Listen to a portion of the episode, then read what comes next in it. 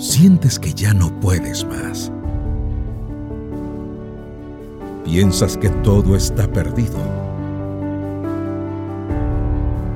Nunca olvides que hay un mejor mañana para ti.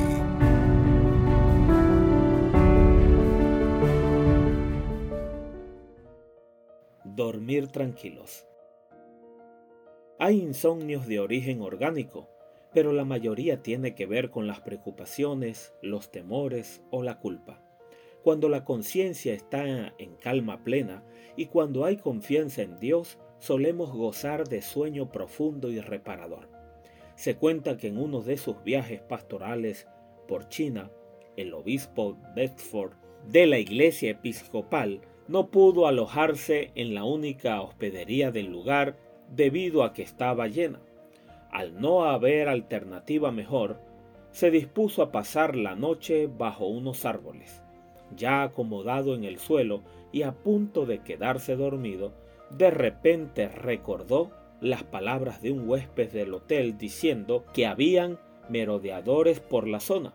Aquella idea le impidió conciliar el sueño. Después de más de una hora en vela, comenzó a meditar en el versículo de hoy. Lo repitió varias veces y oró, Señor, no tiene sentido que tú y yo nos quedemos despiertos toda la noche. Y en unos minutos el pastor dormía profundamente. El ejemplo del sueño de Jesús es el más impresionante. Su paz mental unida al cansancio físico le permitieron dormir en una barca en medio de una tempestad.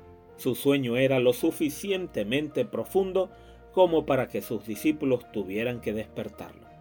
Supone un fuerte ejercicio de fe dejar nuestras preocupaciones, nuestros temores y ansiedades en manos de Jesús. Pero si se las entregamos, todas esas cargas, podemos recibir su promesa. Yo os haré descansar. Mateo 11:28. Y así habrá un mejor mañana para ti.